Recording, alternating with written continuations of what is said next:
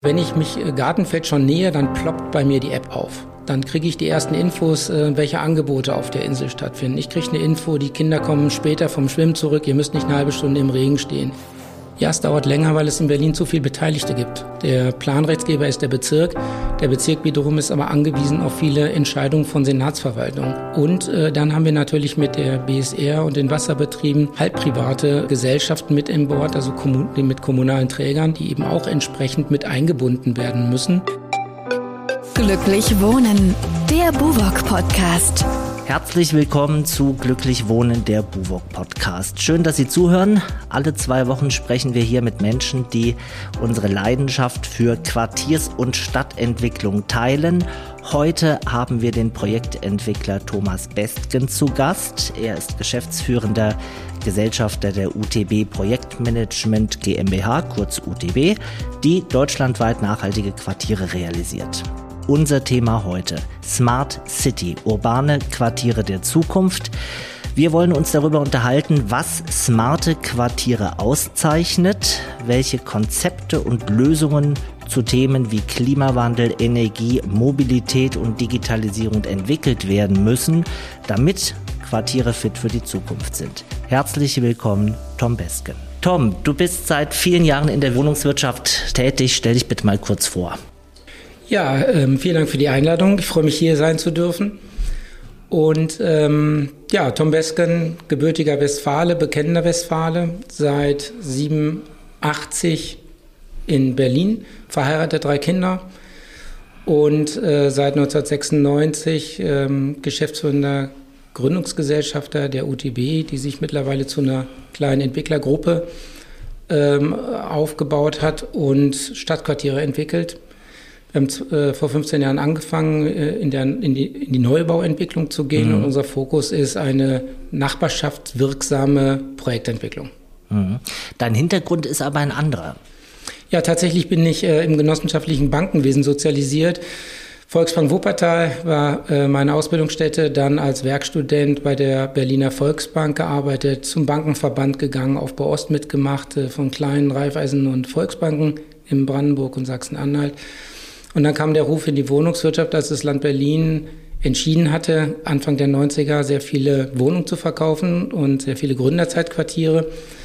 Und auch damals war schon die politische ähm, Regie, es doch erst den Mietern anzubieten ähm, und Mieter zu beraten, wie sie denn ihre Häuser kaufen können und im besten Fall genossenschaftlich orientiert. Und da wurde jemand gesucht, der was von Finanzierung und Genossenschaft verstand und das äh, passte nun mal ganz gut und das war dann der Ruf in die Wohnungswirtschaft äh, über die Beratung von äh, Hausgemeinschaften. Wir reden auch über große, große mhm. Blöcke bis zu 300 Mieter, die natürlich nicht äh, aufgestanden sind, um dann ihr Haus zu kaufen, wenn man oder ihr ganzes Grundstück, ihren ganzen Block, wenn man sich vorher am Müllplatz ge äh, gestritten hat und dann auf einmal gemeinsam etwas so Großes bewegen musste. Und aus dieser Erfahrung und dieser Expertise die Finanzierung von Ankäufen zu generieren, hat sich eine Projektentwicklung ähm, generiert in den letzten 20 Jahren bis hin eben zur Eigenentwicklung von Neubauquartieren. Was hast du aus dieser Zeit mitgenommen, was heute dir hilft, Quartiere zu konzipieren, smart zu denken, innovativ zu denken? Naja, da wir, dadurch, dass wir es mit, äh, mit den Nutzern selber zu tun hatten und äh, das unsere ersten Ansprechpartner waren, haben wir erfahren, äh, wie viel Know-how und wie viel Engagement man äh, äh, begegnet, wenn man, mit den, wenn man auf die Menschen zugeht und wenn man mit ihnen spricht, gemeinsam etwas bewirken zu wollen. Damals war es ja vorgegeben und daraus ähm, haben wir eine Erfahrung abgeleitet, äh, dass wenn man äh, offen ist für gemeinschaftliches äh, Tun und für ähm, zielorientiertes Handeln, dass dann eine ganze Menge zu bewegen ist, auch mit Nachbarschaften, die überhaupt nicht aufgestellt sind, oder damals auch waren, Häuser zu kaufen. Berlin war mhm. damals noch klassischer Mieterstadt als heute, rund 10, 15 Prozent Eigentumswohnungen, der Rest war klassischer Mietwohnungsbestand. Wir hatten im Westteil der Stadt genauso einen Sozialismus wie im Ostteil der Stadt. Die gesamte Wohnungswirtschaft zu Mauerzeiten in Westberlin war staatlich mehr oder weniger gesteuert und subventioniert. Äh, es hat sich kein freier Markt ergeben und man ist äh, in Westberlin genauso dann auf einmal den freien Marktkräften ausgeliefert gewesen wie im Ostteil der Stadt. Und äh, dieses äh, darauf einzugehen, damit umzugehen, das war eine große Herausforderung und die Erfahrung war eben, wenn man es offen angeht und äh, gemeinsam Lösungen sucht, dass man die auch finden kann. Also das Gemeinsame ist, glaube ich, dann hier zu unterstreichen. Äh, wir wollen heute über das Thema smarte Quartiere der Zukunft sprechen. Ein innovatives und zukunftsfähiges Quartier äh, wird zum Beispiel das neue Gartenfeld in Berlin-Spandau sein, das die UTB gemeinsam mit der BUWOG und mit anderen entwickelt. Äh, ein großes Projekt, 31 Hektar ähm, große Fläche, 40 Baufelder, 3700 Wohnungen, über 600 Gewerbeeinheiten. Was ist das Besondere an diesem Projekt? Ja, grundsätzlich gilt ja, was im Kleinen äh, gut ist und erprobt ist, kann auch im Großen gelingen, wenn es ein gemeinsames Commitment gibt über die gemeinsamen Ziele. Und genauso sind wir das auch angegangen. Das Besondere an Gartenfeld ist, dass die Projektentwicklung vom Anfang an gemeinsam angegangen worden ist. Das heißt, wir als UTB waren nicht der alleinige Projektentwickler und haben dann eine fertige Projektentwicklung weiterverkauft, sondern wir haben von Anfang an Partner gesucht, die mit in das Risiko gehen, aber auch in die mhm. Chancen geben. Ein klassisches äh, Greyfield, ein, äh, eine Konversionsfläche zu einem modernen, innovativen Stadtquartier zu entwickeln. Und es ist auch die Chance gewesen, ähm, auf nichts zurückgreifen zu müssen, außer den denkmalgeschützten Bauten. Aber gerade was die gesamte Infrastruktur angeht, von technischer Infrastruktur ähm, bis hin zu Mobilitätsstruktur, war nichts vorhanden, was äh, gebraucht werden konnte, aber auch nichts, worauf Rücksicht genommen werden musste, sodass komplett neu gedacht und geplant werden konnte. Und diese Chance haben wir gemeinsam genutzt und Ideen entwickelt, wie denn Stadt der Zukunft funktionieren kann. Und wir haben das auch nicht erfunden, sondern wir haben uns angeschaut, äh, wo sind denn in Europa funktionierende Quartiere oder wo werden Quartiere angedacht, die eine Zukunftsfähigkeit haben. Kommen wir gleich noch zu. Okay. Stellen wir uns vor, in 20 Jahren, wie wird denn das neue Gartenfeld, dieser neue Stadtteil, wie wird der denn sein? Wie wird sich das anfühlen, da zu wohnen, zu leben oder entlang zu spazieren? Also entscheidend ist ja, dass mittlerweile äh, jeder Haushalt ein Smartphone besitzt, äh, mindestens eins. Und wenn ich mich äh, Gartenfeld schon nähe, dann ploppt bei mir die App auf. Dann kriege ich die ersten Infos, welche Angebote auf der Insel stattfinden. Ich kriege eine Info, die Kinder kommen später vom Schwimmen zurück, ihr müsst nicht eine halbe Stunde im Regen stehen. Äh, wir können sofort abrufen, äh, wann, äh, wie viele Autos zur Verfügung stehen, wie viele Roller zur Verfügung stehen. Wir wissen, welche Nachbarschaftsräume frei sind, was sie kosten ähm, und wie sie belegt werden können. Wir haben die 10-Minuten-Stadt, das heißt, innerhalb von 10 Minuten kann ich alles erreichen auf der Insel Gartenfeld, was äh, Wohnfolgeeinrichtungen angeht, die notwendig sind, um mein Alltagsleben bewältigen zu können, bis hin zur ärztlichen Versorgung. Niemand, der in Gartenfeld lebt, muss äh, in ein Pflegeheim, weil wir heute schon mit sozialen Trägern zusammenarbeiten, die eine wohnungsnahe Pflege ähm, anbieten und bewerkstelligen. Und äh, niemand, der Kinder hat, muss äh, die Kinder kilometerlang durch die Stadt fahren, weil wir haben drei große Kita-Standorte, kleinere Kinderläden, alles auf der Insel. Und äh, wir hatten der Stadt sogar angeboten, ein Grundstück zur Verfügung zu stellen für einen innovativen Schulcampus. Das heißt, die Kinderbetreuung vom Kindergarten bis zum Gymnasium findet direkt im urbanen Kontext auf der Insel mhm. statt. Das heißt, das wird eine richtige Smart City. Ja, es, äh, es, wird eine Smart City, das ist der Anspruch, den wir haben, äh, was aber allerdings auch mittlerweile ein Selbstverständnis ist. Denn ähm, unser Manifest war ja Innovationen, die greifbar sind, die in fünf bis zehn Jahren verkehrs- und rechtsfähig sind, von heute schon anzugehen. Und das haben wir auch gemacht. Wir haben nicht alles erreichen können, wie zum Beispiel ein unterirdisches Müllabsaugsystem, mhm. denn Mobilität ist ja ein wichtiges Thema in Gartenfeld dass der urbane Raum den Menschen gehört und zurückerobert wird und nicht parkenden Autos, keinem ruhenden Verkehr, aber auch keinen parksuchenden Verkehr.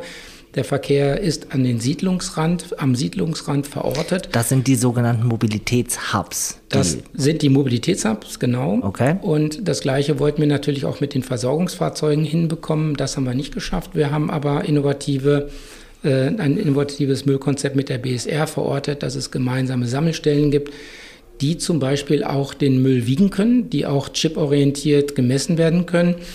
Denn das verbrauchsorientierte äh, Verhalten ist ja ganz wichtig, dass wir nicht mit der Gießkanne Betriebskosten abrechnen. Und zwar also nicht nur die erste Miete, ganz wichtig, sondern die zweite Miete, die ja noch vor fünf, sechs Jahren im Fokus der Stadtdiskussion auch war, die immer höheren Kosten, brandaktuell die Energiekosten, das in den Griff zu kriegen, dass auch die zweite Miete überschaubar und bezahlbar wird und bleibt, das war äh, Grundvoraussetzung eines mhm. integra äh, integrativen und integrierten Strukturkonzeptes, äh, Infrastrukturkonzeptes. Jetzt wollen wir noch ein bisschen über die ökologischen äh, Qualitäten dieses neuen Quartiers sprechen. Wir hatten Dala Nickel äh, zuletzt hier zu Gast äh, bei uns im Podcast, die gesagt hat, im Grunde muss man immer die Schwammstadt äh, direkt mitdenken, wenn man ein neues Quartier konzipiert. Wie weit seid ihr da? Ja, äh, Gartenwelt ist natürlich als Wollmilchsau angedacht. Das heißt, wir müssten alles mitdenken. Ähm, Mobilität hatte ich ja schon äh, benannt und Schwammstadt heißt ja, dass wir in der Lage sein müssen, den Regenfall, der kommt, und wir haben ja den Jahrhundertregen nicht nur einmal im Jahrhundert, sondern mittlerweile zweimal im Jahr, äh, dass diese enormen Regenfälle auch auf dem Grundstück versickern können und im besten Fall wiederverwendet werden können. Und das ist auch von Anfang an angedacht worden. Das heißt, wir versickern das äh, gesamte Regenwasser auf dem, anderen, auf dem eigenen Grundstück. Wir haben sogenannte Retentionsflächen, das heißt große Grünflächen, wo das Regenwasser versickern kann, gefiltert wird und dann zur Wiederverwendung als Grauwasser in ein Regenwassersammelbecken geführt wird. Das sieht man auf unseren Plänen wunderschön, sieht aus wie ein Schwimmbecken. Man kann auch drin schwimmen, man kann es, glaube ich, sogar trinken, auch wenn es kein Trinkwasser ist. Ähm, und ähm, diese Herausforderung der Schwammstadt war eigentlich auch ein Selbstverständnis, das von vornherein auch anzugehen. Nun habt ihr verschiedene Akteure, die bei dieser Insel Gartenfeld mitgestalten. Das sind kommunale Akteure, das sind genossenschaftliche Akteure, das seid ihr, das sind privatwirtschaftliche. Wie bringt man die alle hinter ein gemeinsames Ziel oder hinter eine gemeinsame Vision? Du hattest schon angedeutet, es gibt ein Manifest Schon die vorherige Koalition hatte in seiner Regierungserklärung drin, dass das Land Berlin gemischte Quartiere braucht und keine monostrukturierte Bauträgerbeliebigkeit. Und die meisten Projektentwickler, die äh, in Berlin Erfahrung haben und Berlin verstehen, haben schon frühzeitig angedacht, über Mischungen nachzudenken, wie man denn auch ähm, sozial-kulturelle Aspekte mit einbringen kann. Und als wir 2015 dieses Projekt angegangen sind, wir als UTB, ähm, haben wir erstmal einen städtebaulichen Wettbewerb ausgerufen und einen Wettbewerb ähm, ins Leben gerufen, ein, ähm, was sich über ein Werkstattverfahren ähm, entwickelt hat. Und in diesem Werkstattverfahren haben wir uns rangetastet, wie denn die Stadt der Zukunft aussehen kann mit unterschiedlichen Projektträgerschaften. Denn jeder Projektträger hat ja unterschiedliche Eigeninteressen. Äh, ein Bauträger ist aufgestellt, um Geld zu verdienen. Genossenschaft ist aufgestellt, die eigenen Mitglieder zu mhm. versorgen. Mhm. Und eine kommunale Gesellschaft hat natürlich die Verpflichtung, bezahlbaren Wohnraum zu schaffen, in erster Linie und zwar 100 Prozent bezahlbaren und davon 50 Prozent zu 6,50 Euro. Das sind also unterschiedliche Interessenslagen, aber auch Voraussetzungen. Und die Kunst war, früh genug die finanziellen Voraussetzungen auch zu schaffen, dass jeder Projektträger in seinen eigenen, ihm gegebenen Rahmenbedingungen sich auch verwirklichen konnte. Mhm. Und das ist uns gelungen, indem wir die Frühzeitigkeit, äh, also frühzeitig die Projektträger mitgenommen haben, auch in die Planung mitgenommen haben und die Planung aus dem Werkstattverfahren, aus dem städtebaulichen Verfahren in die Architektur dann gemeinsam entwickelt haben. Und das Manifest ist ja ein Commitment das sind städtebauliche Figuren, das sind technologische äh, Mindeststandards, die wir uns gesetzt haben, die jeder dann auch für sich ähm, berechnen und auch finanzieren konnte. Und die Kunst ist natürlich, das so lange hochzuhalten. Wir sind jetzt im siebten Jahr. Die Projektträger, Kolleginnen sind jetzt seit fünf Jahren dabei. Und das auch immer wieder abzudaten und Dinge zu verwerfen, die nun gar nicht gehen, dafür andere wieder reinzunehmen, die funktionieren. Und ähm, da kann ich auch nur ähm, ein großes Lob auch an unseren Partner Buwok aussprechen. Die Eva Weiß als Geschäftsführerin und ich als äh, mit mir zusammen in der Geschäftsführung haben und hatten da äh, nicht ein Millimeter ähm, äh, unterschiedliche Wege, dieses Commitment, dieses Manifest hochzuhalten. Und das bedeutet ja auch eine Partnerschaft, die man eingegangen ist, auch bis zu Ende zu denken und sie auch bis zu Ende zu bringen. Und das ist ein großer Wert in der heutigen Zeit auch, äh, wo man auch Eigeninteresse ein Stück weit zurückstellen muss, um auch den Partner mitnehmen zu können. Und diese Kunst ist uns fast für alle Gesellschafter in Gartenfeld gelungen. Das heißt ganz konkret, jeder zahlt für das Grundstück einen unterschiedlichen Preis. Also ein privatwirtschaftlicher Träger zahlt einen anderen Preis, damit eine Genossenschaft günstiger bauen kann, richtig? Richtig, wobei eine Genossenschaft ja auch ein privater Träger ist.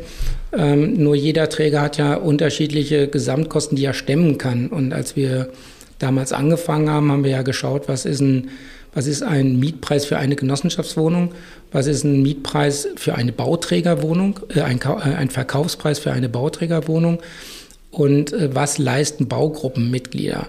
Und Baugruppenmitglieder sind eine Erbengeneration, die die höchsten Eigenkapitalquoten mitbringen. Und so haben wir dann die Last verteilt. Die Leistungsträger der Gesellschaft haben den höchsten Kaufpreis bezahlt und die, die qua Definition gar nicht so viel leisten können, weil sie, wenn sie Soziales bereitstellen müssen oder nur ähm, Durchschnittsmieten nehmen können, die haben dann unter Durchschnittskaufpreis ähm, einen Einkaufspreis von uns bekommen und dadurch konnten wir die Mischung ähm, zusammenstellen und äh, sicherstellen vor allen Dingen. Also ein tolles Projekt und jetzt würde man glauben, dass von allen Seiten das beschleunigt wird und man sagt, Herr Besken, bitte fangen Sie übermorgen an zu bauen. Ist das die Realität gewesen oder wo steht das Projekt? Der Geist ist willig, das Fleisch ist schwach. Äh, ich habe einen Schulterdurchbruch vom Auf die Schulter klopfen. Ähm, dass wir das so integrativ und so äh, komplex angegangen sind und es auch so lange hochgehalten haben. Ähm, wir haben allerdings in Gartenfeld ähm, sämtliche Verwaltungen in Berlin, äh, die mitreden dürfen, aber auch mitreden müssen. Äh, denn wir haben ja nicht nur Wohnungsbau, wir haben Gewerbe, wir haben die Wirtschaftsverwaltung, wir haben die Verkehrsverwaltung, wir haben auch die Sozialverwaltung mit im Boot äh, weil, äh, weil es sich hier um, auch um eine Stadtteilentwicklung äh, handelt und weil wir auch ähm, Gleisanlagen mitdenken müssen, denn der schienengebundene Verkehr ist nach wie vor das, was in Berlin ähm, übergeordnet geplant wird. Und wir haben eben äh, mit Gartenfeld ein, äh, das Zentrum der Entwicklung des Entwicklungsraums Nordwest mit Urban Tech Republic, mit Siemens Campus, mit der Wasserstadt, die zu Ende gebaut wird, äh, wo wir übergreifende und übergeordnete Interessen auch mit berücksichtigen müssen. Und so gesehen ist es natürlich sehr komplex. Ähm, was wir vermisst haben, ist eine Führungsstruktur innerhalb des Landes Berlins, ähm, die diese unterschiedlichen Interessen auf Verwaltungsebene auch so bündeln, dass man Licht am Tunnel sieht und auch ähm, diverse äh, Wegstrecken, die dann auch schmerzhaft sind, aber zuversichtlich gehen kann. Das hat zu lange gedauert für so ein Projekt. Ich denke, die jetzige Landesregierung macht das anders. Das haben wir jetzt schon erfahren durch den Steuerungsausschuss. Wir hätten uns gefreut, wenn es diese Struktur vorher schon gegeben hätte. Dann hätten wir zwei Jahre weniger gebraucht. Mhm. Jetzt sind die kritischen Punkte, wir hatten 18 kritische Punkte in den vergangenen vier Jahren vor uns hergeschoben, sind jetzt geklärt. Und wir sind auch dankbar und zuversichtlich, dass jetzt äh, so geführt wird, dass wir dann zum Jahresende Planreife erzielen können und im nächsten Jahr endlich gebaut werden kann. Das heißt, wenn man ein urbanes Quartier der Zukunft schaffen will, als Modell Stadt der Zukunft mit vielen smarten Innovationen, äh, dann läuft man ideell viele Türen ein, aber praktisch dauert alles länger? Ja, es dauert länger, weil es in Berlin zu viele Beteiligte gibt. Der Planrechtsgeber ist der Bezirk. Der Bezirk wiederum ist aber angewiesen auf viele Entscheidungen von Senatsverwaltungen. Und äh, dann haben wir natürlich mit der BSR und den Wasserbetrieben ähm, halbprivate ähm, Gesellschaften mit im Bord, also kommun mit kommunalen Trägern, die, äh, die eben auch entsprechend mit eingebunden werden müssen und ihre eigenen Interessen auch, ähm, äh, abge ab, äh, die auch abgewogen werden müssen. Und das Ganze ist sehr komplex, ähm, das ist händelbar. Ähm, es braucht aber, so wie wir als Projektträger ja auch ein Commitment haben, äh, braucht es da zukünftig doch größere Commitments, denn Stadtentwicklung ist immer komplex zukünftig. Es gibt keine einfachen Stadtquartiere und wir reden nicht über Baulücken, wir reden über Quartiere, die auch Mobilitätskonzepte erfordern, die immer übergeordnete ähm, Strukturen benötigen und zuarbeiten. Und ich denke, aus Gartenfeld kann man auch lernen für die anderen Quartiere, was so Prozesse angeht. Mhm. Äh, dass die Prozesse, die ja gut angefangen haben, wir haben ja innerhalb von einem Jahr einen Aufstellungsbeschluss bekommen, wir hatten innerhalb von drei Jahren eine abgewogene Träger Beteiligung, die zwar wiederholt werden musste, aber diese Wiederholung, dass die nochmal vier Jahre gedauert hat, da sind sich auch alle einig, ähm, das äh, kann besser werden und Berlin kann das auch besser. Du hast gesagt, es gibt keine einfachen Quartiere, aber dieses auf einer Insellage ist ja was, was, was Besonderes. Was bedingt die Insellage technischerseits, konzeptionell? Na, die Insellage bedingt, dass es keine Erschließung gibt. Es gab ja ähm, einen Pförtner, der auch zum Beispiel äh, niemand reingelassen hat, außer äh, die Beschäftigten. Das bedeutet, es gab auch keine Nachbarschaft. Die Nachbarn haben ja immer geguckt, so was ist da drüben los. Da ist Siemens, die produzieren für die Welt. Also auf Gartenfeld hat ja die Elektrifizierung, oder von Gartenfeld aus hat die Elektrifizierung der Welt stattgefunden vor 100 Jahren. Also ein sehr renommiertes Quartier, äh, Gewerbequartier. Und das jetzt zu einem nachbarschaftswirksamen Quartier umzubauen, ist dann schwierig, wenn es keine echte Nachbarschaft gibt. Ähm, aber die Herausforderung von Anfang an war die Erschließung, die Anbindung Richtung Wasserstadt. Und das ähm, ist jetzt auch nach sechs Jahren oder im siebten Jahr gelungen, äh, das Brückenbauwerk festzusetzen, dass es dann doch jetzt 18 Meter werden müssen, um zukunftsfähig zu sein. Auch die Bezahlung ist sichergestellt durch uns als Projektträger, damit es vorangeht. Und das waren schon die größten Herausforderungen die wir in Gartenfeld zu stemmen haben. Nicht davon, also ganz davon zu schweigen von der Dekontamination. Wir haben ein Kupferschlammbecken 18, 15 äh, Meter tief ausheben müssen, direkt an der Bundeswasserstraße. Und äh, diese ganze Komplexität ist nur beherrschbar, wenn man tatsächlich auch ähm, gemeinsam diese Ziele angeht und wenn man ähm, Expertise früh genug bündelt, mhm. die ähm, das Ingenieurswissen auch mitbringen und einem die Angst nehmen, dass es eben auch händelbar ist. Und das äh, hat sich jetzt auch in dieser Struktur in Gartenfeld bewiesen, dass diese Herausforderungen auch ähm, angegangen werden können. Gut, nun seid ihr äh, einen Schritt weiter. Es wurde ein Vertrag geschlossen für das erste ganzheitlich konzipierte und zukunftsweisende ähm, Quartierswerk in Deutschland. Dahinter stecken äh, zwei große Partner, Engie Deutschland und Gazak Solution Plus. Äh, was ist das für eine Konstellation und was müssen die machen mit dem Quartierswerk? Ja, das Quartierswerk ist nichts anderes wie ein Stadtwerk. Man kennt das ja aus Kommunen, äh, aus anderen Kommunen, die noch ein echtes Stadtwerk haben. Die haben Schwimmbäder, die haben Busverkehr, die haben ähm, Heiz, äh, Heizzentralen und bieten das alles aus einer Hand und können dadurch natürlich auch quersubventionieren. Und wenn es äh, da mal in dem einen Bereich mal äh, Bedarf ist, kann das durch einen anderen Bereich, äh, kann der andere Bereich aushelfen. Das mhm. ist in mhm. Berlin nicht so. Hier ist alles aufgeteilt. Hier gibt es die Wasserbetriebe, da gibt es die Vattenfall, die dann auch äh, noch nicht mal mehr kommunal sind. Ähm, und ähm, unsere Idee war, diese gesamten Technologien, die gebraucht werden, um eine Wohnung zu versorgen und Wohngebäude mhm. zu versorgen, nicht nur aus einer Hand zu planen, sondern sie auch aus einer Hand zu versorgen. Denn wenn ich jetzt die ganzen Services, die ja unsere Mieter alle auf ihrem Handy haben, auf ihrer App, das heißt eine, äh, ein Verleiher für Fahrräder, ein Verleiher für äh, Roller, ein Verleiher für Autos, äh, diese ganzen Services ähm, zu bündeln, um nicht sieben Unternehmen als Nachunternehmer zu gewinnen mhm. und dann siebenmal ein Overhead zu bezahlen, was ja wieder die Betriebskosten erhöhen würde, sondern das Ganze aus einer Hand gebündelt anzubieten und dadurch auch einen Überblick zu behalten, ähm, um diese ganze Insel dann auch ganzheitlich zu bewirtschaften. Und das geht hin bis zur Gartenpflege oder eben bis zu urbanen Angebote wie Vermietung von sogenannten Allmenderäume, die dann der Gemeinschaft zur Verfügung stehen. Das ist also ein Stadtwerk, wir haben es Quartierswerk genannt, weil es ja für unser Quartier Gartenfeld konzipiert ist. Okay, und die konzipieren es, die bauen es und betreiben es dann auch über 20 Jahre? Konzipiert haben wir es als Projektträger. Wir haben äh, dort erstmal eine eigene Planung draufgesetzt, federführend durch das Büro Happold, die mhm. alle Fachingenieure für diese Disziplin gebündelt in, in der ARGE Infrastruktur hatten. Und aus diesen planerischen Erkenntnissen haben wir eine Ausschreibung generiert und dann einen äh, Partner gesucht, der bereit und willig war und aus seiner Komfortzone herauskommen wollte, was den Energiebereich angeht. Und neben dem klassischen Geschäft Energie und äh, Kälte dann eben auch Verkehr, Facility Management, Kiez-App, Quartiers-App mit anzubieten. Nun gibt es da unheimlich viele Akteure, die verschiedenen auf den 40 Baufeldern. Es gibt äh, die Träger des Quartierswerks, NG Deutschland, äh, Gazak Solution Plus. Du als Geschäftsführer der Planungsgemeinschaft, mit welchen Zielkonflikten hast du es auch zu tun? Die Zielkonflikte liegen oft in, ähm, im, im kaufmännischen Bereich, dass es uns wichtig war, dass wir Benchmarks erreichen, die unter den Berliner Betriebskosten liegen, denn das ist ja auch das Ziel, äh, eine Bezahlbarkeit zu erreichen.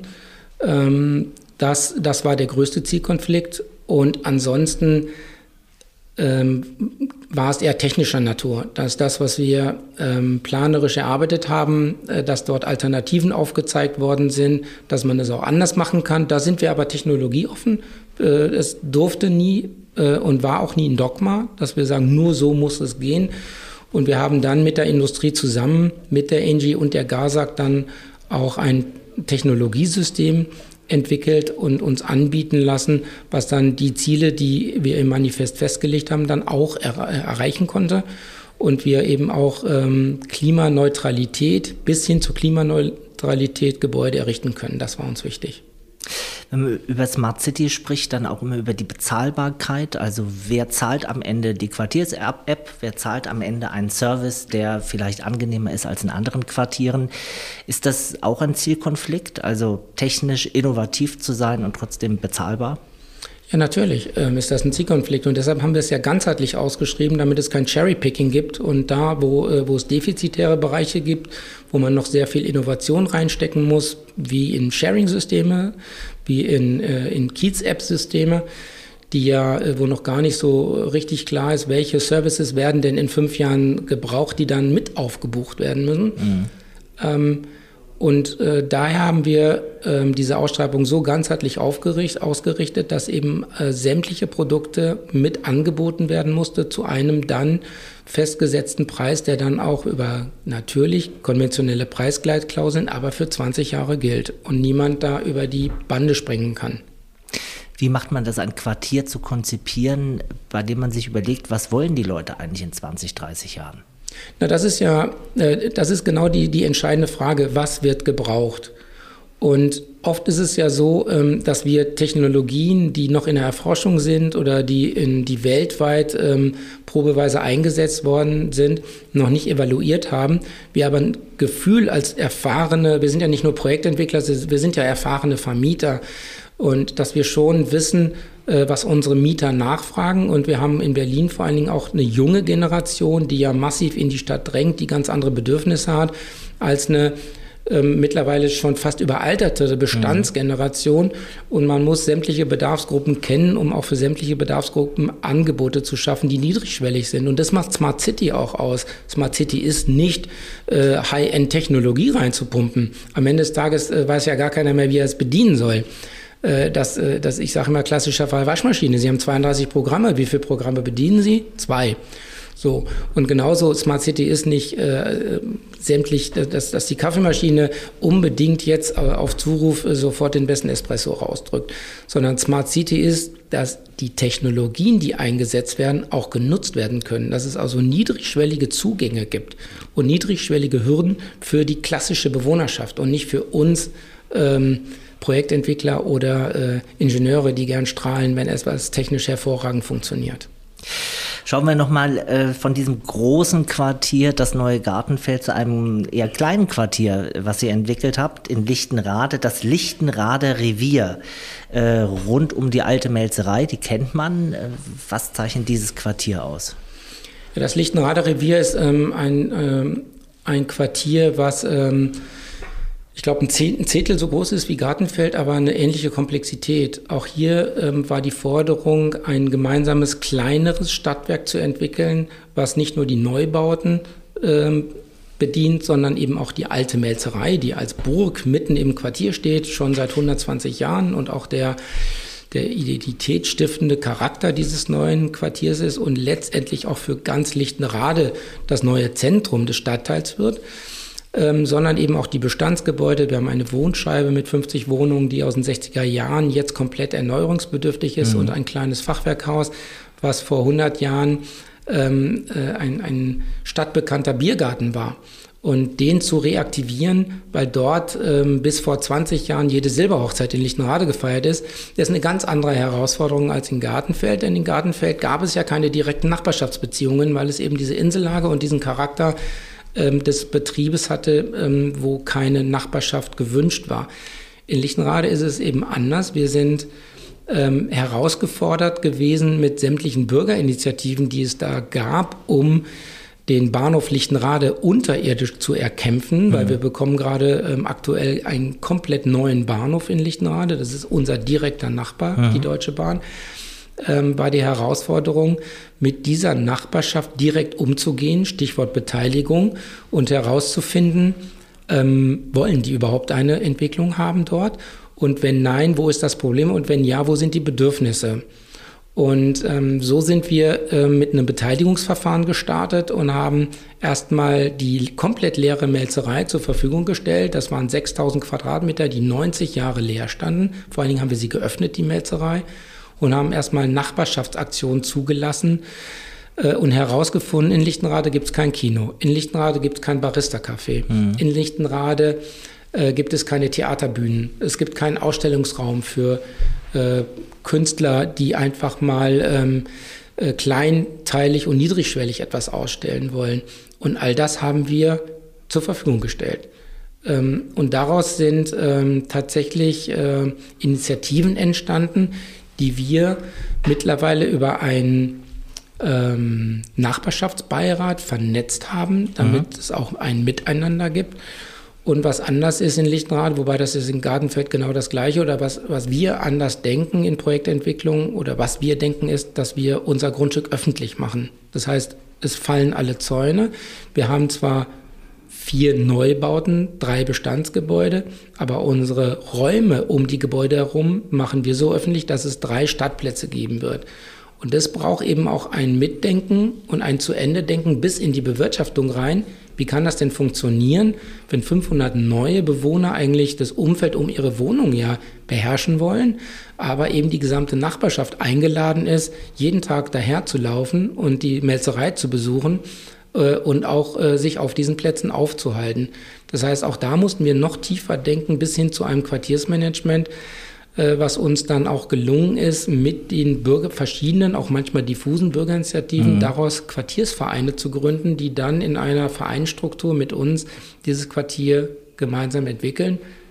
Und ganz entscheidenden Punkt, den wir hier machen, ist, dass wir mit, äh, mit dem sogenannten Wohntisch, ähm, der seit drei Jahren uns begleitet, sogar die Grundrisse abstimmen. Und am Ende des Tages haben wir einen Vermietungsleitfaden entworfen. Und die Vermietung machen wir gar nicht selber, weil äh, die Nachbarschaft äh, generiert sich am besten aus der Nachbarschaft heraus. Und über Haussprecher und Aufgangssprecher übernimmt dann auch der Verein die Vermietung der 200 Wohnungen. Also der Wohntisch, das ist dieser Beirat?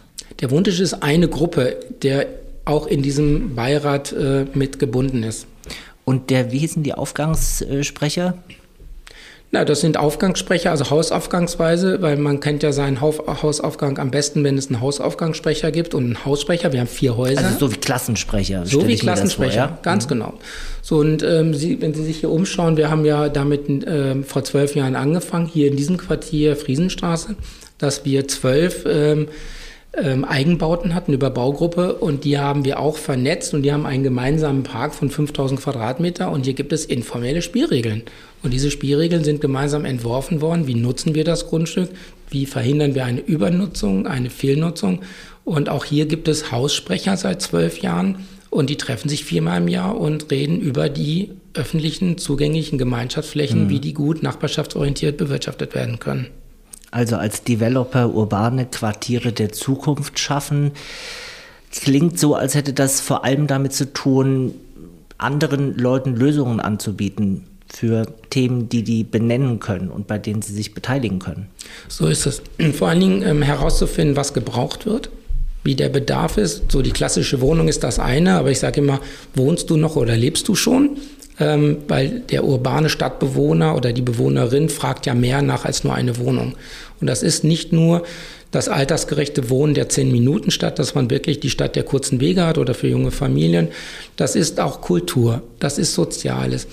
Und äh, das mitzudenken schafft dann Quartiere, die von sich aus funktionieren können, keine Schlafstätte sind und eine eigene Kraft entwickeln, sowohl nach innen für die, für die eigenen Bewohner und in Lichtenrade ganz besonders durch die Services und durch diese Angebote, die wir da schaffen, bis hin zum Schwimmbad, dann natürlich auch für die Nachbarschaft und da eben doch eine höhere ähm, Lebendigkeit generieren, als würden wir das Grundstück ähm, ein, weiter einzäunen und nur für unsere eigenen Bewohner zugänglich machen. Eure äh, Kernthesen für gute Quartiersentwicklung oder gute Stadtentwicklung äh, habt ihr verdichtet in zehn Thesen. Äh, bekommst du auswendig alle zehn hin? Äh, nicht ganz. Aber die Kernthesen, die, die, äh, also die Kern, den Kern dieser Thesen, äh, das, das ist ja das, was wir hier täglich praktizieren und leben. Und, und drei habe ich mir besonders angemarkert. Ja? Du hast es schon gerade gesagt, das Schwimmbad. Also eine These ist, ein Schwimmbad gehört ins Quartier. Warum? Wir haben uns die Frage gestellt äh, vor fünf Jahren, was zeichnet eigentlich ein gutes Quartier aus? Und warum werden denn Quartiere wie die Kalkbreite wie die Sargfabrik, wie mhm. äh, Hunziger Areal, warum werden die immer wieder benannt? Mhm. Warum kriegen wir hier äh, dreimal im Jahr eine chinesische Delegation, äh, die gerne hier gucken möchte, wie wir ein Neubauquartier in ein historisches Altbau, äh, wie wir das vernetzt haben. Mhm. Und äh, da muss man sich mal selber fragen, ja, was haben wir eigentlich gemacht? Warum haben wir das so gemacht und warum ist das an der Stelle so erfolgreich? Und dann haben wir mit äh, den Kollegen von der TU Berlin und von der Hochschule Luzern das mal so etwas wissenschaftlicher angegangen und haben herausgefunden, was sind denn diese Parameter dieser Quartiere? Welche Dichte haben die? Welche Projektträgerschaften? Welche Finanzierung? Welches Verkehrsmodell? Und sind da hingefahren und haben uns das angeschaut. Und dann haben wir etwas ganz Banales festgestellt, was wir eigentlich alle wissen. Was was verbindet Menschen, was machen Quartiere lebendig, so und was verbindet Menschen. Und das haben wir auch in der ähm, Westerngasfabrik in Amsterdam mhm. gesehen, was ja auch ein Entwicklungsgebiet war. Das ist das Essen. Alt äh, und jung, reich und arm essen gerne. Und jeder, der äh, als Tourist in einer europäischen Stadt unterwegs ist, sucht sich immer gern einen Ort, wo er was Gutes essen kann oder was Authentisches essen kann. Das verbindet Menschen. Und das Schwimmen ist genau das Gleiche. Wir haben in Berlin die Herausforderung, dass jedes Schulkind nach der Grundschule, jedes zweite Schulkind kann nicht schwimmen. Und die Kinder in Berlin gehen sechs Jahre zur Schule in die Grundschule, sind also schon zwölf Jahre alt. Sämtliche Kurse für Babyschwimmen ist ausverkauft. Sämtliche Kurse für Aquagymnastik ist ausverkauft. Das Land Berlin hat bedauerlicherweise immer mehr Schwimmmöglichkeiten, die niedrigschwellig waren, zurückgebaut. Ja. Und es sind immer mehr hochschwellige, sehr teure Spaßbäder entstanden, wo eine Familie mit zwei Kindern mal einfach unter 50 Euro nicht rauskommt. Ja. Und wenn man die Pommes noch dazu nimmt, wird es noch teurer. Und unser, unsere Idee war, dieses Angebot, was Menschen verbindet, zu schaffen. Und so haben wir entschieden, in jedem Quartier, was wir entwickeln, ein Schwimmbad zu bauen wir, wir nennen das Bewegungsbad, sonst bräuchten wir drei Bademeisterinnen. Und wir haben auch gelernt, dass ab 1,30 Meter äh, äh, Becken Wassertiefe dann ein zweiter äh, auf, eine zweite Aufseherin, eine Bademeisterin sein muss. Also haben viel gelernt und wir haben das auch nicht erfunden, sondern wir haben es in der Sargfabrik entdeckt in Österreich. Die Sargfabrik war tatsächlich eine Sargfabrik und daraus haben engagierte Menschen ein nachbarschaftliches Projekt gemacht und haben damals, ich glaube, es ist schon 35 Jahre her, entschieden, wir müssen noch nicht alle eine Badewanne haben. Wir müssen noch nicht alle ein eigenes großes Badezimmer haben, weil wir wohnen ja oft nur alleine. Und Berlin wohnen 55 Prozent der Menschen. Also 1,1 Millionen Wohnungen von 2 Millionen wohnt ein Mensch, mhm. hat eine Küche, ein Badezimmer, im schlimmsten Fall noch ein Auto und einen Parkplatz. Und das ist ein Flächenverbrauch, der ja auch zu den viel zu hohen Wohnkosten geführt hat. Dann kommen wir eigentlich zur nächsten These, die ich mir rausgemarkert habe, und zwar die Renaissance des Teilens. Genau, das ist, das ist genau der Anspruch, den die äh, Wienerinnen äh, damals hatten, dass sie gesagt haben, lasst uns das doch teilen. Wir bauen in unserem Gebäude ein Erdgeschoss. Heute würden wir dann Spa-Bereich dazu sagen. Und da sind tatsächlich fünf Gemeinschaftsbadewannen eingefließt in einen Boden. Da ist ein Hammam und da ist ein Schwimmbad und sogar, äh, sogar eine Sauna. Und das ist 35 Jahre alt und funktioniert so, dass man eben nicht ein eigenes äh, großes Badezimmer mit der entsprechenden Infrastruktur benötigt, sondern man teilt sich das. Auch das kennen wir schon von 100, 200 Jahre alt, dass man solche Sachen sich teilt. Hat auch immer zu Stress geführt, gerade bei Wohngemeinschaften, wenn man nur ein Badezimmer hat, wo man anstehen muss. Und das Gleiche, das Gleiche gilt es für Küchen. Wenn man eben nur die eine Küche hat oder ähm, man hat nur ähm, einen Speiseplan und wenn es dann Grünkohl gab, äh, dann ist es vielleicht die Freude des einen, aber das Leid des anderen. Und so ist unsere Idee eben, dass wir in jedem Quartier Angebote schaffen, wo der Mensch, der alleine leben möchte, Gottes Willen, soll er doch machen. Na klar, aber doch bitte nicht auf 60 oder 70 Quadratmeter, sondern dann eben pro Kopf im besten Fall 30 Quadratmeter. Aber natürlich braucht er auch einen Raum zum Kochen. Er braucht einen Raum, um Freunde einzuladen, einen geselligen Abend zu verleben und auch mal mit 10, 12 Leuten. Und diese Räume sind dann Gemeinschaftsräume. Die können dazu gebucht werden. Äh, wir haben sogenannte Jokerzimmer. Das heißt, wenn jemand ähm, ein ähm, ein ähm, Familienmitglied pflegen muss für zwei Jahre, mhm. dann ist es unheimlich äh, anstrengend, das in der eigenen Wohnung zu machen. Die ist dafür nicht ausgerichtet. Dann kann man ein Jokerzimmer dazu buchen. Oder man zieht als Familie ein und weiß genauso, unser 18-Jähriger, der ist in zwei Jahren sowieso weg. Äh, und dann bucht man zu, für zwei Jahre dieses Jokerzimmer dazu. Oder man äh, braucht für ein halbes Jahr ein, ein Zimmer ähm, als äh, Schneiderin oder als IT-Experte oder jetzt Homeoffice. Äh, mhm. All das dient dazu, die Dinge zu teilen, dass man sie nicht selber nachweisen muss in der eigenen Wohnung, weil sie dann in anderen ähm, Lebenssituationen dann überflüssig und teuer sind. Das ist das Prinzip, was wir in Garten in äh, Lichtenrade umgesetzt haben mit den sogenannten Clusterwohnungen und mhm. den Jokerzimmern und den Allmendeflächen. Wir nennen sie Allmendefläche, weil es ein wunderschöner Begriff, den wir in der Schweiz oft gehört haben. Wir waren viel in Zürich und haben uns die, äh, haben uns Genossenschaftsprojekte angeguckt, die das dort ähm, schaffen und vor allen Dingen das äh, Prinzip Waschen äh, auch pro Kopf eine Waschmaschine zu besitzen, ist unheimlich uneffizient und unökologisch. Und dort gibt es herausragende Waschräume, die es ja immer schon gab in Berlin, aber immer im Hinterhof und dunkel. Und da möchte man nicht eine halbe Stunde warten, sondern diese Räume sind hell an der Straßenfront, die sind hinter Glas, im besten Fall vernetzt mit dem Weinhandel nebenbei oder der Bücherei nebenan oder dem kleinen Café. Und so haben wir in jedem Haus Waschräume entwickelt, äh, wo man seine Wäsche waschen kann, auch trocknen kann. Man kann auch gehen, es wird digital organisiert.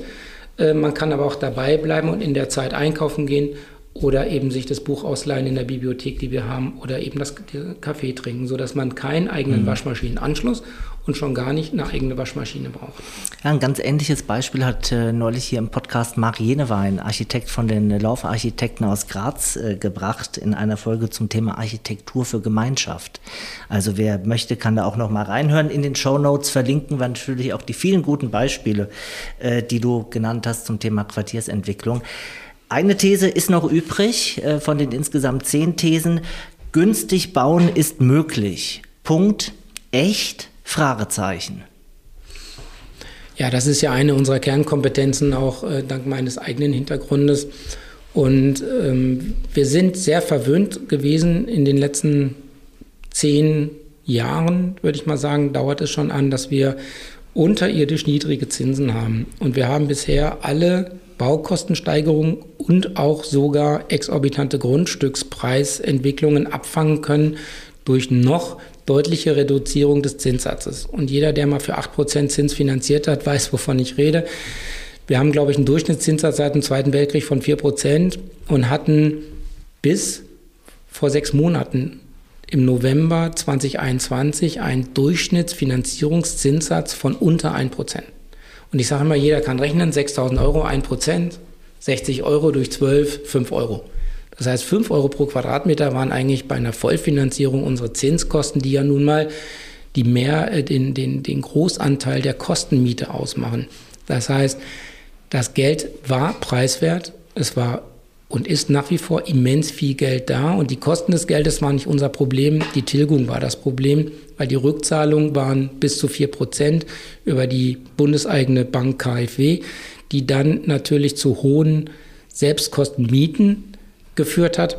Wobei, wenn wir uns ehrlich machen, natürlich eine Tilgung keine Kosten sind, sondern das ist Vermögenszuwachs. Und in den Lagen, in denen wir investieren, gibt es faktisch und gab es schon gar kein ähm, äh, kein äh, Baupreisverlust, äh, sodass auch unsere Anlagen nach zehn Jahren immer mehr wert waren als zur Errichtung und wir die Tilgung tatsächlich dann auch ähm, zu einer Vermögensbildung genutzt haben. Und wenn wir uns da nochmal ehrlich machen und auch und die heutigen Zinsen anschauen, die so jetzt gerade Richtung zwei, zweieinhalb Prozent Zinsen, äh, Zinssatz sich entwickeln, dann ist das immer noch bezahlbar. Das sind immer noch sehr preiswerte Kosten der Finanzierung der, äh, des Gesamtvolumens. Und diese Klaviatur zu spielen aus Fördermitteln der KfW, Fördermitteln der Bundesländer und auch der eigenen Kraft, die wir ja generiert haben, wenn wir 25 Jahre in der Wohnungswirtschaft tätig mhm. sind, ähm, daraus generieren wir ein, eine Mietkalkulation, die eben eine Mischung möglich macht und nicht nur 30 Prozent 6,50 Euro, den Rest zu 15 Euro. Und auch hier wieder in Lichtenrade exemplarisch. Wir haben 34 Prozent, 6,50 Euro. Und wir haben dann eine weitere Mischung, 7,90 Euro, 9 Euro, 11 Euro, 13 Euro, um eben auch eine breite Schicht der Bevölkerung mitzunehmen. Denn gemischte Quartiere heißt ja auch eine Mischung von Bevölkerungsstrukturen und nicht nur ähm, eine, ähm, eine Angebot von ähm, ganz preiswert und ganz teuer. Und das gelingt eben durch die unterschiedlichen mhm. Finanzierungssätze, die wir haben. Lichtenrade ist in 2020 fertiggestellt worden. Wenn wir in die Zukunft gucken, Baukostensteigerung, Zinsentwicklung, was an dieser ursprünglichen Berechnung kann Bestand haben für die Zukunft? Also die Baukostensteigerungen, die wir heute haben, sind, äh, sind überschaubar. Sie sind hoch, das ist so, das ist eine Herausforderung. Und es, wir werden jetzt so ähnlich wie 2007 sicherlich in eine Krise gehen, wo sich Spreu und Fre äh, Weizen trennen. Und die starken Bauunternehmen, die gut aufgestellt sind und die starke Partner, aber auch starke Mitarbeiter haben, werden überleben. Und äh, die, die das nicht haben, eben nicht. Ähm, und ich bin sicher, dass wir in ein, zwei Jahren auch wieder Zulieferstrukturen haben, die aus einer puren Not der, der Knappheit der Güter diese hohen Preise generieren, dass sich das wieder egalisiert. Und wenn das soweit ist, dann werden wir sicherlich auch wieder äh, konstante Preisangebote bekommen, die wir in den letzten sechs Monaten verloren haben auf Dauer wird sich, wird sich das sicherlich einrenken.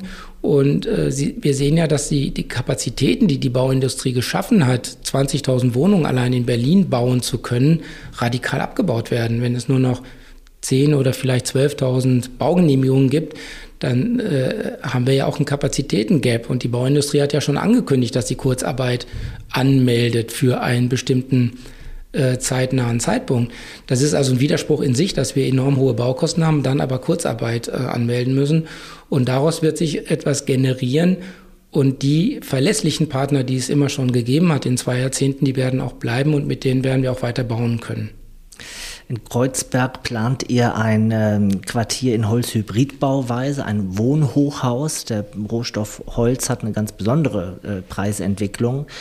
Wie oft muss man ein, so, ein solches Projekt neu kalkulieren, neu denken, Ideen verwerfen und vielleicht immer von vorne starten? Gut, neu kalkulieren muss man eigentlich regelmäßig, wenn sich Marktanpassungen ergeben haben. Die ähm, Holzpreisentwicklung hat sich im letzten Jahr, also bis ins letzte Jahr natürlich ähm, äh, stark ergeben. Wir sehen aber nicht, dass sich das weiter so, äh, dass das weitergegangen ist, sondern ähm, ich sehe es eher so, dass Holz gerade von den Weltmarktpreisen nicht mehr so betroffen ist wie Stahl zum Beispiel. Durch die Ukraine-Krise haben wir natürlich exorbitant hohe Stahlpreise bekommen. Das sehen wir beim Holz nicht.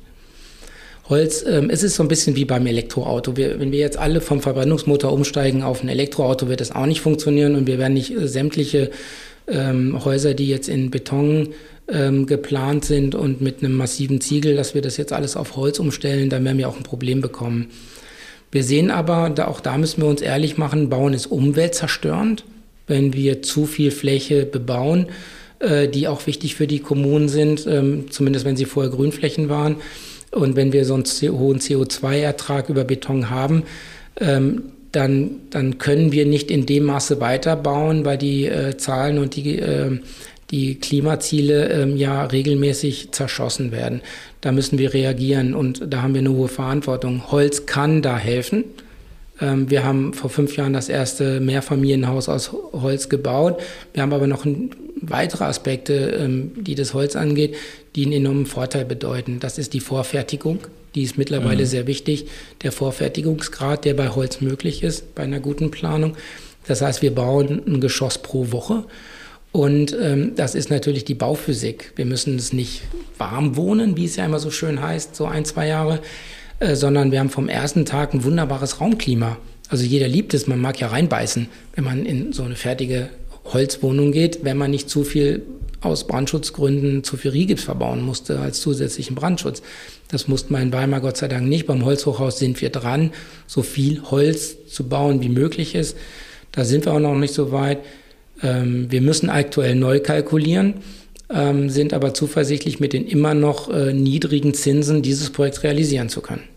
Also das Quartier der Zukunft wird äh, ganz stark aus Holz sein? Ja. Wird äh, Smart City sein? Ja. Wird eine App haben? Was noch? Ja. Ähm, vor allen Dingen ähm, Aufenthaltsräume braucht es im äh, Außenbereich als auch im Innenbereich, wo Menschen sich treffen können und nicht nur schmale Gänge am Briefkasten, wo es eng wird. Das ist ganz wichtig, also sogenannte Allmendeflächen, damit auch Nachbarschaft wieder funktionieren kann und die Menschen auch einen Anreiz haben, aus ihren Wohnungen rauszukommen in den Gartenbereich oder eben in den Gemeinschaftsraum.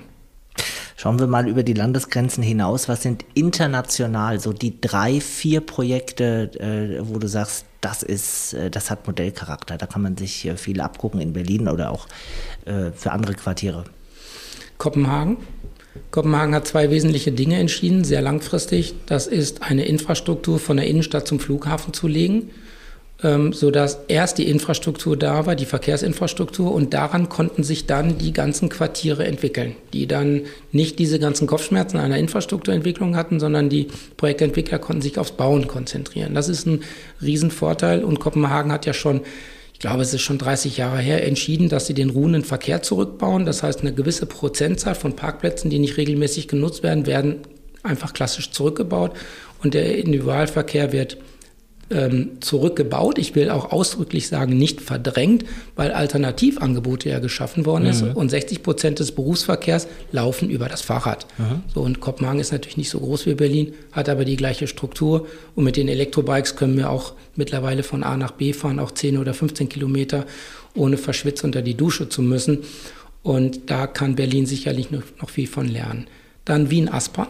Mhm. Wien-Aspern hat auch eine integrierte ähm, Energieversorgungsentwicklung, äh, eine Infrastrukturentwicklung. Und ich will es mal ganz einfach sagen, da gibt es ein Windrad. Und wenn der Wind weht, dann wird das Windrad zugeschaltet und produziert grüne Energie. Und wenn der Wind aus ist, dann läuft halt das BHKW oder Geothermie. Und das ist eine sehr intelligente Steuerung, die sich da äh, die unterschiedlichen Träger, äh, eine Mischung auch aus Privat- und kommunalen Träger ausgedacht haben. Und die Verkehrsinfrastruktur und soziale Infrastruktur ist auch in Wien-Aspern von der Kommune von vornherein angedacht worden, sodass dann die privaten Projektträger das nicht auch noch stemmen mussten. Ja, und drittens Rotterdam. Rotterdam äh, hat äh, ähnlich wie Berlin enorme Brachflächen, einen Riesenhafen und hat äh, vor langer Zeit mal entschieden, wir laden jetzt mal die renommiertesten Architekten der Welt ein und geben ihnen das mal und sagen, macht doch mal was draus. Und das kann man heute sehen, was äh, Architekten daraus machen. Sicherlich ist nicht alles äh, zukunftsfähig und auch nicht alles so richtig sinnvoll, wenn die Erdgeschosszonen da teilweise bei Hochhäusern ausgespart worden sind. Aber dadurch hat Rotterdam so eine Strahlkraft bekommen, ähm, und man konnte sich ja gar nicht vorstellen, dass der Bedarf überhaupt da ist, so viel Neubau an so einem Standort zu generieren. Aber das ist gelungen durch eine herausragende Qualität in der, äh, im Städtebau und in der Architektur, dann so ein Greyfield, so einen völlig verdreckten Hafen dann zu reaktivieren. Also das nur drei von vielen Beispielen. Also es gibt viel zu erkunden und äh, in anderen Städten kann man die Zukunft äh, schon anschauen und demnächst auch in Berlin-Spandau mit äh, dem neuen Gartenfeld. Wir hätten noch eine Schnellfragerunde. Gerne. Und zwar, äh, wenn du einen Wunsch frei hättest bei der Politik, welcher wäre das? Ein Wunsch, ein Wunsch. Mehr führen, weniger diskutieren. Das Tempelhofer Feld, Punkt, Punkt, Punkt sollte an der Stadtautobahn am Teedamm und am Kolumbiadamm bebaut werden. Stichwort urbane Dichte, horizontal oder vertikal verdichten? Beides intelligent und kräftig. Die perfekte Nachbarschaft, Punkt, Punkt, Punkt. Zeigt sich an fröhlichen Menschen. Und Blick in die Zukunft, die Immobilienbranche in zehn Jahren. Wird eine andere sein? Gewinnmaximierungstendenzen werden abgelöst durch Projektoptimierungstendenzen. Vielen Dank, Tom Besken. Schön, dass du heute unser Gast warst. Sehr gerne. Und wenn Sie mehr über die UTB und das Projekt Das neue Gartenfeld erfahren möchten, dann haben wir wie immer weiterführende Informationen in den Show Notes verlinkt. Natürlich auch alle Projekte, die hier im Podcast thematisiert wurden. Wir verabschieden uns heute in die Sommerpause und äh, sind im September wieder mit weiteren spannenden Themen und Gästen zurück. Alle Folgen dieser Staffel finden Sie auf buwok.de und überall, wo es Podcasts gibt. Die Webseite der UTB benenne ich auch gerne. Das ist utb-berlin.de und alle aktuellen Themen der Buwok finden Sie außerdem auf unserem Blog auf blog.buwok.com. Sie können uns auf Twitter folgen, bei LinkedIn. Also irgendwie werden wir die Sommerpause zusammen gestalten. Vielen Dank für heute, Tom Besken. Sehr gerne. Das war Glücklich Wohnen, der Buwok Podcast. Überall, wo es Podcasts gibt und auf buwok.de.